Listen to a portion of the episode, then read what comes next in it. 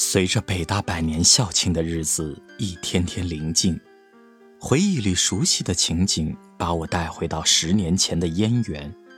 英语系八八级四幺零宿舍的几个女孩，作为八十年代最后一批学生，经历了许多的第一和最后，往往也是独一无二的历史变革。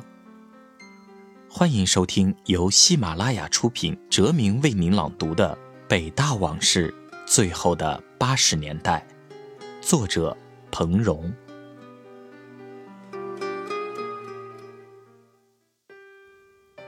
英语系八八级的几个女孩，二。我们在三十楼住了三年，最后一年搬到三十一楼。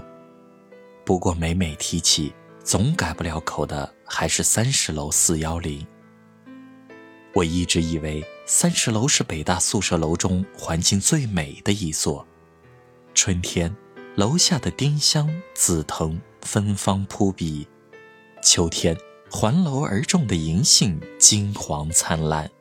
更有一种叫做人树的珍稀物种，令人望而心动。人树。应该是象首先引进四幺零的。一天，向下晚自习回来，一进屋就叫起来：“刚才吓死我了！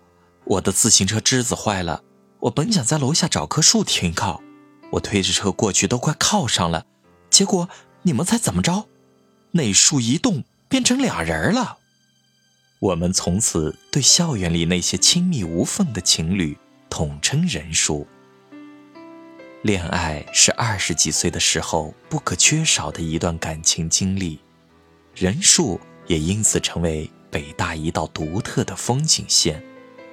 在图书馆前的大草坪，在松树掩映的灵湖轩，在博雅塔下的小红庙，最美的还是三十楼前紫藤架下丁香树旁的身影。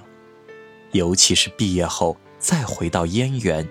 我总是从那些似曾相识的人数中看见自己的影子，心中不觉泛起些许“你中有我，我中有你”的温馨。临毕业那年，学校出台了一个规定，称为“校园十条”，最后一条明确规定，校园内不许勾肩搭背、拥抱亲吻，违者罚款。之后。人数多半转入地下，更觉得珍惜了。那年我们已经搬到三十一楼去了，而三十楼以及三十楼下的人数依然是一段令人难忘的记忆。印象中，四幺零第一次真正的集体活动是大一的冬天，那是元旦前夕，一夜的大雪把窗外变成童话世界。我们在头天晚上卧谈会上制定赏雪计划，终于靠天公照应，可以付出行动。趁着前两节没课，我们不到八点就来到了颐和园。大雪初霁，公园里还没几个游人，湖上的雪新鲜的像婴儿的脸，偶尔有一两个不知名的小脚印，也说不清是什么样的精灵，在我们来临之前独享着。这人间美景，我们笑着闹着，尽情的拍照，用枯树枝在雪地上写下 “Happy New Year” 和一些不便说与人知的秘密，想象着当冰雪融化时，这些秘密将蒸腾出无数祈祷，飞升上天，传于上帝知晓。踌躇良久，我们终于决定放弃后两节课。直到中午才回学校。到了宿舍，大家才发现相机不见了。那架相机是小蔡借的。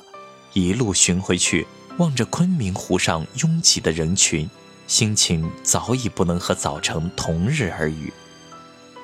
我们凑钱买了一个同样的相机，让小蔡还了。为了那个乐极生悲的早晨。四幺零足足过了一个月拮据的日子，而最让人遗憾的是，那些相片不能失而复得了。好在记忆中的照片是永远不会褪色的，四幺零成员当年的倩影，至今清晰如昨日。